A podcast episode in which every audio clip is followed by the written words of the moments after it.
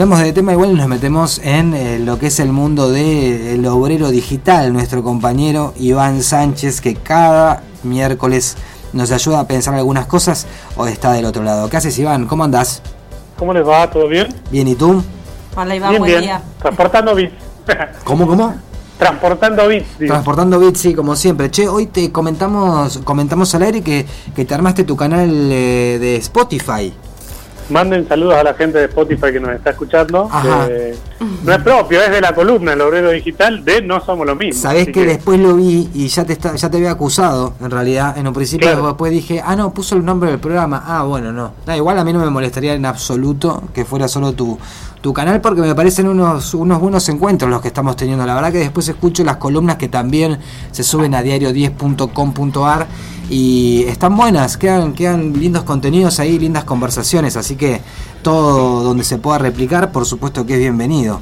Claro, pero es un esfuerzo eh, conjunto. Sí, sí, desde ya, desde ya, pero bueno, no sé, no, yo soy como más desprendido en ese sentido, no, no me importa, mientras que ande ahí eh, y mientras que sea por ahí menciona la fuente nomás, está todo bien, vos lo pusiste en el título, así que te, te agradecemos por eso. Eh, Iván, ayer estábamos hablando un poquito de qué hacer. Bueno, nosotros estamos teniendo como unas conversaciones paralelas cada día. Este, en algunos, de algunos lugares nos van, a, nos van a echar, Iván, ya lo sabes a esto, pero bueno, eso lo hablamos fuera del aire. Eh, y yo te hablaba de algo que tiene que ver con el 5G y con una presentación que se dio en Chile cuando el presidente Sebastián Piñera hacía como el anuncio de- del, del desembarco del 5G aquí en nuestro vecino país, pero vos me decías que estaba mezclando un poco ciertos conceptos, ¿verdad? Así es, sí, podríamos hablar eh, de tres cosas eh, muy importantes de las que de las que habla Piñera para hablar del 5G, del 5G y dos temas más. Que si querés hacemos tres columnas, tres miércoles seguidos. Bueno, podemos hacerlo. Igual si, si querés, eh, podemos escuchar un poquito y meternos Dale. en ese discurso como para que nos dispare hacia algún lugar. Dale. Dale. Escuchamos a Piñera entonces. El presidente Sebastián Piñera junto a los ministros de Transportes y Telecomunicaciones y de Ciencias dan a conocer el inicio del proceso de licitación de la red 5G. Escuchemos. Una de las amenazas que analizamos en esa oportunidad con los líderes del mundo es la posibilidad que las máquinas puedan leer nuestro pensamiento e incluso puedan insertar pensamientos, insertar sentimientos. Bueno, algunos dicen que la mejor forma de, de predecir el futuro es inventándolo. Bueno, eso es lo que todos aspiramos. 5G es un tremendo salto adelante, es un salto cósmico, es un salto copernicano, porque realmente lo que va a significar la tecnología 5G es un cambio aún mayor en nuestras vidas de lo que han significado todas las tecnologías anteriores en esta materia. La posibilidad que las máquinas puedan leer nuestro pensamiento e incluso puedan insertar pensamientos, insertar sentimientos. Eso nos va a cambiar la vida. Y va a transformarse el 5G en el verdadero sistema nervioso de nuestra sociedad, igual que el nuestro. Yo me pregunto, ¿qué tan importante es que lata el corazón para la sobrevivencia del ser humano? Vital. ¿Y alguien está preocupado que el corazón lata? No, hay un sistema inteligente dentro de nuestro cuerpo que hace que múltiples órganos hagan funciones tremendamente sofisticadas con perfecta coordinación. Y muy pocas decisiones vienen a nuestra conciencia. La mayoría toma eh, este sistema nervioso de forma autónoma e inteligente. Lo mismo va a pasar con muchas otras esferas de nuestras vidas gracias a esta tecnología. Y un imperativo cuya urgencia e importancia no requiere segundas lecturas es modernizar nuestro Estado para que sea un cambio que llegue a todos los hogares de nuestro país. Y entiendo, cierto, que el gesto de los rectores es de entusiasta aprobación. Escuchábamos a Sebastián Piñera, presidente de Chile, cuando anunciaba el desembarco de esta tecnología al vecino país. Hay varios conceptos ahí, Iván, que, que arrojan estos comentarios, que por lo que estuvimos charlando un poquito ayer se mezclan, ¿no? Varias temáticas que tal vez no estén tan vinculadas unas con otras. Sí, y aparte da un poquito de miedo, ¿no? Total miedo, sí, por eso yo te lo pasaba ayer y dije, che, ¿qué onda esto? Porque sí. Alerta, alerta. Y sí. Eh, sí, básicamente lo que dice no, no, no está mintiendo. Lo que sí pasa es que, como todo discurso político, a veces se agrandan un poco las cosas o no se mide el contexto, que es lo importante. Para uno poder mesurar eh, o medir las cosas que escucha, debe tener en cuenta el, el contexto en donde esas cosas que, dice, que se dicen se aplican. Entonces, yo te decía que había tres eh, columnas básicas de la tecnología que podríamos desprender del discurso de Piñera. Por un lado, el 5G, que es muy importante, que eh, es lo que, de lo que podríamos charlar hoy.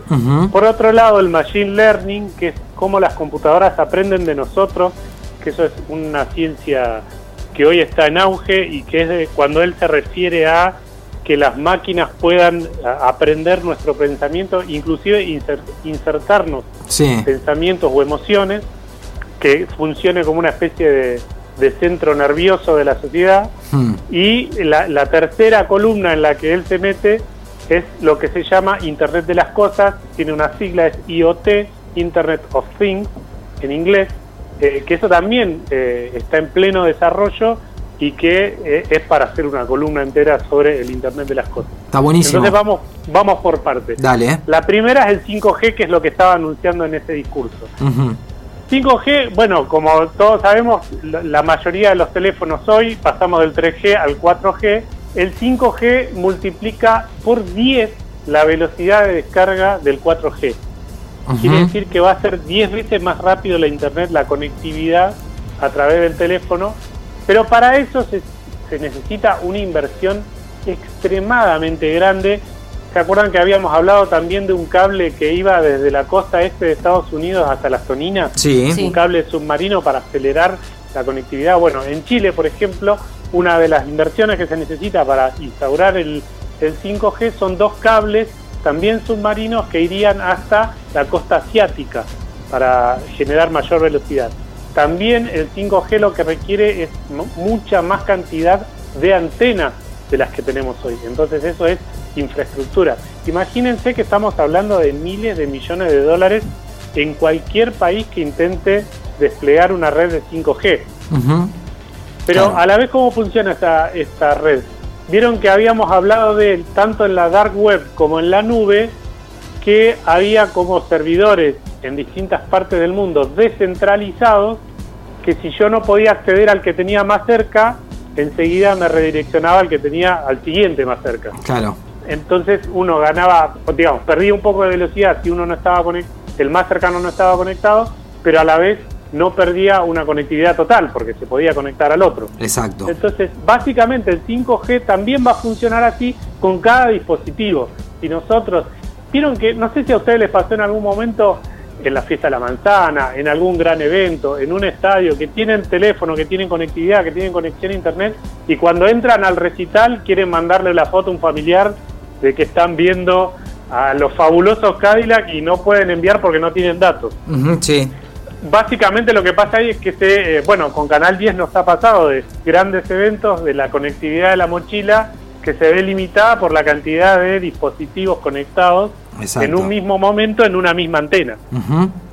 Entonces el 5G con las nuevas antenas lo que va a generar es lo mismo que hablábamos con el, eh, el tema de la nube o de la deep web, de trabajar por capas de cebolla, digamos, y eh, multiplicar eh, la cantidad de accesos y entonces eso va a poder hacer que en un recital donde hay 50.000 personas mirando post pandemia, ¿no? Estoy hablando Sí.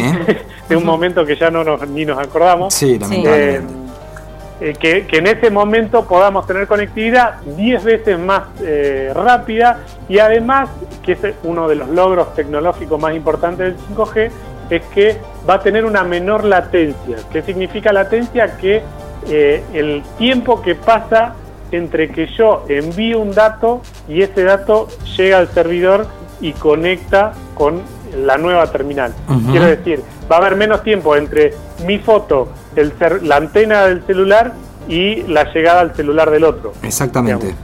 Se cambian de 1 a 2 milisegundos la latencia del, cua- del 5G al 4G. Entonces, eh, para los tecnólogos, digamos, para los que siguen este tipo de, de- de- de noticias, es más importante lo de la latencia que lo de la, de la velocidad de descarga. ¿Por qué? Porque si nosotros, por ejemplo, a mí me ha pasado, no sé, Villa Pegüeña, me voy a Villa Pegüeña, bajar un archivo por internet en Villa Pegüeña, y no porque sea Villa la verdad prefiero estar en Villa. Es que eso te iba a decir Pero- también, si uno se pone a descargar un archivo en Villa es como hermano, dale, date cuenta dónde estás. Claro, andá a nadar al lado, sí, subite al kayak, totalmente. Claro. Totalmente de acuerdo. Este, pero bueno, tiene que ver con eso, con la conectividad, con la cantidad de antenas, con el acceso de esas antenas. En 5G requiere de una inversión gigantesca que para darles una idea, por ejemplo, España, Inglaterra todavía no tienen desarrollado el 5G. Imagínense el tercer mundo. Claro. claro. Eh, eso te iba a preguntar, eh, Iván, los países pioneros en usar esta, esta tecnología 5G, ¿cuáles son? No, y es, por supuesto que, eh, y ahí es donde nos entramos, entramos en la parte oscura, ahí entramos en la ah. parte de Deep Web de, del 5G. ¿Por qué? Porque, eh, por supuesto que todo lo, lo, tecnológico viene de Asia, ¿no? Los avances, los grandes avances tecnológicos vienen de Asia, y hay como una gran, para los que nos gustan las teorías conspirativas y tratar de bajar esas teorías conspirativas, eh, con el 5G se armó una gigantesca, porque por ejemplo, se dice que las primeras antenas de 5G estaban en Wuhan. suena de algún ah, lado? sí, de algún lado suena, ¿no? Entonces, en una teoría conspiranoica que dio vueltas por el mundo, decían que las antenas de 5G eran las que distribuían el COVID. y, eso se distribuyó porque en, en, redes sociales, justo en el día de las redes sociales, youtubers empezaron a decir que sí, si te ponen una antena de 5G en la esquina, va a tener COVID, te va a contagiar de COVID. Posta, Sí, no solo decían eso, sino que mucha gente lo creyó y se empezó a distribuir como una fake news en principio, pero después era alguien que hablaba sin conocimiento alguno. Después salió un médico a decir que, que él tenía comprobado que sí, que las primeras antenas estaban en Wuhan, pero él no podía afirmar que el COVID se, se, propagaba por ahí. Se propagaba por una antena de 5G. Lo que decía era que sí sabía que había antenas ahí primero. Bueno, Viene de ahí, eh, lo más gracioso de esta, si pueden, eh, googleen 5G chequeado, así, que es los, va a llevar al sitio de chequeado.com, que es una referencia para el periodismo hoy en toda Latinoamérica, que se encarga de, bueno, salió esto en los medios, ¿es verdad? ¿No es verdad? Hay todo un desarrollo sobre las noticias falsas de las antenas de 5G, que es muy curioso que en Argentina llegó este, este rumor, digamos, esta fake news, y se empezó a distribuir como diciendo, che, tenemos COVID porque los chinos nos están poniendo antenas de 5G. Y la verdad es que no hay antenas de 5G todavía en Argentina. Claro, claro. Entonces teníamos COVID por otras cosas. Digamos, La evidencia científica era otra. Bueno, eh, pero sí, viene de Asia, eh, en China es de donde sale. De hecho, por ejemplo, en Inglaterra hay un, una discusión muy grande en esta teoría conspiranoica, porque como viene de China, Estados Unidos lo que dice es que en realidad la red 5G es la que van a desplegar por todo el mundo para eh, espiarnos. para que los, los chinos sepan todo lo que hacemos en todo momento. Como ellos no tenían su propia tecnología, acusan de que es maligna la otra. Por supuesto, sí, sí. Entonces Inglaterra cuando empezó el tema del Brexit y se empezó a separar de la Unión Europea, Estados Unidos le dijo, muchachos, ojo que con el 5G ya habían firmado una especie de precontrato para poner antenas de 5G en Inglaterra y las antenas eran de Huawei, la empresa que vende teléfonos. Sí. Entonces salió un ex eh, agencia de inteligencia estatal del MI6 de, Inglaterra a decir que cuidado con Huawei, que el gerente, digamos, el CEO de, de Huawei, el jefe, el dueño de Huawei, había estado en el servicio de inteligencia chino del Partido Comunista Chino. Ajá. Entonces, si esa persona era el que, invitaba, el que inventaba las antenas y las antenas solo de ellos eh, eran las que iban a estar en Inglaterra, corríamos un, riesgo estatal de espionaje muy grande. Así lo planteó este señor y ahí volvieron para atrás todos los, los contratos. Había una cosa, Iván, también hablando de teorías conspirativas, y que esto tal vez es un poco más delicado porque es algo que tiene que ver con la actualidad. No sé si vos lo habrás visto o habrás por ahí chusmeado un poco, que tiene que ver, viste, con la vacunación y el 5G, con la vacunación contra el COVID. Viste que hace un tiempo salió como esa teoría de que te ponían la vacuna y te implantaban imanes. y que los imanes esos en teoría van a ser los receptores del 5G para justamente poder intervenir emocionalmente, insertar pensamientos y esto haciendo todo un anclaje con lo de Piñera, ¿no? Te, te hago como una, una cosa. Mm. También eso sucedió y de eso también se hablaba. Lo loco es que eh, todo el mundo habla del 5G como si fuese una realidad de hoy y es algo que andás a ver en cuánto tiempo lo podremos ver en todo el mundo, porque digo, bueno, como vos decís, en algún lugar del mundo tal vez puede llegar a aparecer. Ahora, que eso funcione realmente en todo el mundo, ¿a cuántos años estamos? A 10. 10 años mínimo. Más menos 10 años en, en Europa, te estoy Ajá. Digamos, para que funcione como hoy nos funciona el 4G a todos, Sí. En Europa plantean un- una ventana de tiempo de 10 años para que todos tengan 5G. Ujú. Eh, ponele 15 para que llegue acá. Claro. 12. Eh, esa es más o menos la ventana de tiempo. Por eso te decía, miles de millones de dólares en inversión para empezar a poner las antenas, los cables, las conexiones y cambiar las terminales, porque eh, los teléfonos que tenemos hoy no están preparados para Exacto, 5G, claro, claro, ejemplo. claro, claro, Está bien que. Dentro de 12 años tal vez necesitemos otro teléfono por otra cosa. Sí. Pero más allá de esto, digo, los teléfonos de hoy no están preparados para el 5G. Ahora, lo que eh, lo que contabas vos es parte de la misma teoría eh, conspirativa de eh, las antenas de 5G, lo del chip, que nos iban a poder insertar pensamientos. Yo quiero no, no, no quiero spoilearles, pero lo que dice Piñera ya está pasando. Lo que pasa es que cuando hagamos la columna de Internet de las Cosas y de, y de Machine Learning, tal vez lo entiendan mejor. Pero la verdad es que hoy nos insertan emociones, y esto lo hemos hablado en esta misma columna, Sí. personas, no máquinas. Sí, o incluso a través, si, si quisieras, pri- primero si personas, y después en todo caso, si quisieras meter a la tecnología en esto, lo que hace es que en todo caso los teléfonos sean el medio por el cual uno accede a ese tipo de cosas, ponele. Porque las redes sociales permanentemente nos insertan emociones, por ejemplo. No digo que nos insertan, pero por lo menos ofrecen, porque estamos todo el tiempo reaccionando ante lo que vemos y mientras vemos las mismas cosas, tal vez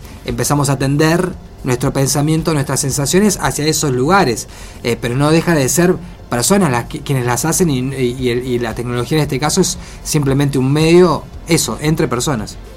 Sí, es muy peligroso porque aparte lo venimos hablando, el tema de la huella digital, eh, que les decía, no es un enano mirando a ver qué página vemos, Sí, eh, sino que el- es, es una cuestión matemática, es un algoritmo, alguien que programó algo para mostrarnos ciertas cosas y ciertas otras no, dependiendo de lo que vayamos haciendo y por intereses de terceros también. Entonces, si Piñera, por ejemplo, quisiera hacer hoy una campaña política para su nueva presidencia, no es lo- Piñera o Alberto Fernández o cualquiera, ¿eh?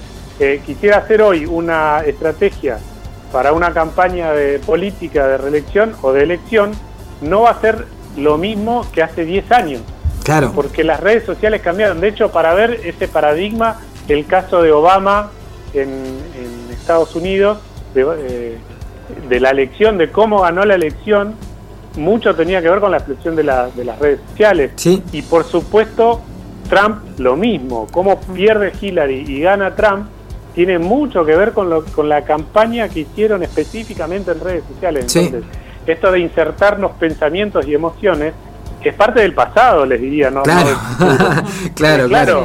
Pero, no- eh, nada tiene que ver con o 5G. no, digamos, nosotros tenemos eh, esto del juicio crítico, tenemos que eh, hacer como músculo del, del- del ejercicio crítico en cada cosa que vemos, porque Sí. si antes teníamos duda de creerle a un diario, hoy tengámosle duda de creerle a todos, porque no sabemos cómo le llega la información al que lo dice. Claro, exactamente. Este, entonces, y por eso está bueno también lo que decían de, de Maximiliano Guerra en el bloque anterior, por ejemplo. Hmm. Eh, habla desde, desde algo que él cree, siente y después eso se distribuye como una verdad absoluta, Hmm. lo cual eh, cuando empezás a verle un poco los hilos carece de todo sentido. Sí, y- Eh, y, de- entonces, si vos todo el tiempo le pones, si por ejemplo, esto no es para juzgar al usuario, vuelvo a decir, eh, si el usuario pone todos los días me gusta a una publicación de TN, lo más probable es que vea eh, entre ayer y hoy y mañana, vea a Maximiliano Guerra hasta en la sopa. Sí, Y Sí. eso es por un algoritmo matemático de las redes sociales,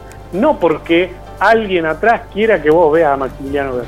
Entonces, en un punto donde vos lo viste por tercera vez, lo escuchaste por quinta vez y lo viste en otro canal y lo viste en otro lado, eh, lo que va a pasar es que te inserta emociones, como dice Piñera, Ujú. este, porque quieras o no, o sea, o te enoja por, por la barbaridad que está diciendo, o le terminás creyendo y considerando que eso es una verdad. Sí, Claro, de, cualquiera de la- sí, En cualquiera de los dos casos es peligroso. tal cual. No, no, esto de, de instalar conceptos todo el tiempo, lo decimos siempre, ¿no? No, no, con Ariel de, de falsas eh, de falsos conceptos que se instalan y que quedan, ¿no? Se instalan en los diferentes medios de comunicación, en las redes sociales y que quedan como verdades absolutas, cuestiones o, temas que son totalmente mentiras, y que ¿no? Lo podemos conectar con el miércoles pasado con los influencers. Los influencers muchas veces lo utilizan como una como una herramienta de, marketing, pero a la vez pueden dar una, una opinión política de la que no saben y, y y mucha gente que lo sigue son influenciados por ello, por esto que hablábamos la semana pasada. Claro, claro. Sí, es que eso, eso mismo tiene que ver, es como legitimás a una persona por su fama y no por su concepto, digamos, ¿no? Porque ¿por qué Maximiliano Guerra en este caso, bueno, le caemos a él porque viene en tema, pero eh, ¿Por qué él tendría que ser una voz reconocida hablando de lo que es un golpe de Estado? Aparte, una definición totalmente errónea la que tiró. Quería tirar un concepto, empezó por otro lado. O sea, está todo mal, digamos. Si lo quisiera, por donde lo analices, está todo mal. Sin embargo, algo de eso va a quedar. Y ya está. ¿Y por qué? Porque lo llamaron porque el tipo es un reconocido bailarín clásico. ¿Qué tiene que ver? O sea, y bueno, ahí está, y ahí quedó. Listo. y si querés el caso más emblemático en Argentina, por lo menos, el Diego. Claro, Diego le preguntaban por política y el Diego jugaba al fútbol. Sí, bueno. digamos, ¿por qué tendríamos que todos creerle a Diego que, que el Che era lo más? Sí. Diego era otra cosa, digamos. Después le, le damos historia y, Exactamente. Y en el Che y saquemos nuestras propias conclusiones. Pero ¿por qué tenemos que creerle a un futbolista sobre política? Digamos, es, una cosa muy argentina. Sí, sí, o una modelo como Ivana Nadal, no, no modelo conductora hablando de, temas que tienen que ver con la salud, de la metafísica, digo, ¿no? Sí, sí, sí. tal cual. Bueno, Ivana Nadal es un gran ejemplo de, en este caso que se ha armado incluso campañas para bloquearle el Instagram, por ejemplo. Claro, sí, sí, sí. Y sí, hay muchas cosas, porque, por ejemplo, también la otra vez hablábamos del caso de Santiago Maratea. Y también ese pibe es un arma de doble filo para mí, desde mi punto de vista, porque se, se pone al hombro causas muy importantes y las lleva adelante como nadie, realmente como nadie. El tipo consigue lo que no consigue nadie y eso es real. Ahora, él no sabe ni lo que está haciendo. Y eso es lo peligroso, porque cuando te hace una bajada del por qué está pidiendo lo que está pidiendo, tiene un discurso tan ignorante y lo expresa tan abiertamente que ahí es donde tenés el, arma de doble filo. Un tipo que llega a todos lados, tiene una buena intención, pero ni siquiera sabe de qué está hablando. Entonces en el discurso te baja una línea que no tiene nada que ver. Pasó el otro día con eh, el lugar para las niñeces trans. El tipo dio un discurso que vos decís, Loco, ponete a leer un ratito. Estás casi ofendiendo a la gente que viene militando esto hace un montón de tiempo. Ahora te consigo 8 millones de dólares y de golpe estamos reivindicando a Maratea cuando tiró para todos lados un discurso que no tenía nada que ver con esa causa. Es complicado eso también, ¿no? Sí, por eso, digamos, yo no podría hacer una columna de política porque tengo mis opiniones, pero no, no soy un politólogo. Eh, claro. Eh, básicamente lo que pasa con las redes sociales es que eh, confundimos lo privado con lo público y confundimos la libertad de expresión con, hablar de lo que no sabemos. totalmente. Básicamente. Che, Iván, me parece eh, hiper interesante y aparte me parece buenísimo poder eh, de alguna manera en tres miércoles sucesivos poder desandar estos conceptos que de alguna manera están vinculados, pero en realidad también son, tienen su, su ¿cómo decirlo?, su individualidad dentro de todo este mundo, ¿no? Así que hoy nos podemos meter un poquito en lo que es el 5G, pero me encanta poder pensarnos ya para los miércoles que vienen en el Machine Learning y en el, Internet de las Cosas. Eso también me parece apasionante, este, sobre todo porque me parece que eh, no por, no por eh, bajarte de categoría, ¿no? No, no quiero llegar a ese lugar para nada, pero viste, son como cosas que parece que descubrimos y en realidad ya estamos atravesando. Totalmente, claro, sí, sí, que vivimos inmersos en eso, que ya no, los pensamientos no, no, y las emociones son fogoneadas.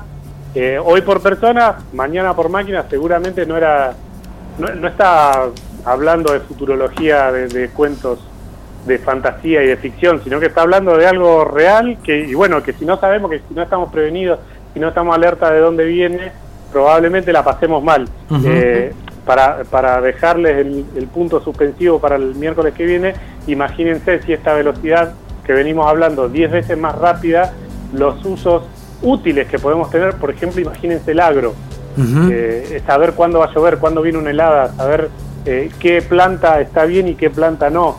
Eh, eso es Internet de las Cosas, eso se podría lograr con un 5G de verdad democrático, abierto y con y con buena conectividad, así que tenemos un montón para hablar. Genial, genial. Nos encanta, Iván, eh, tu, tu presencia cada miércoles es muy bien eh, recibida y celebrada. Así que eh, gracias por eso, nos volvemos a encontrar el miércoles que viene, dale.